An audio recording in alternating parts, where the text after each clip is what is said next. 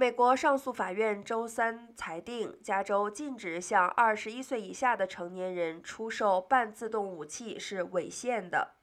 在一项二到一的裁决当中，总部位于旧金山的第九美国巡回上诉法院的一个小组周三表示，该法律违反了第二修正案规定的携带武器的权利。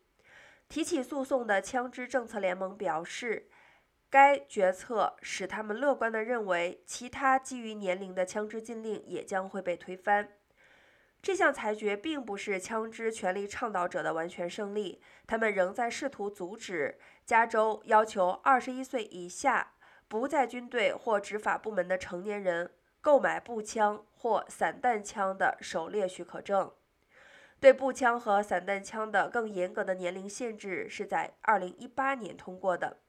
此前，一些全国最严重的大规模枪击事件是由年轻人使用步枪犯下的罪行，包括2018年情人节在佛罗里达州帕克兰高中发生的杀戮事件。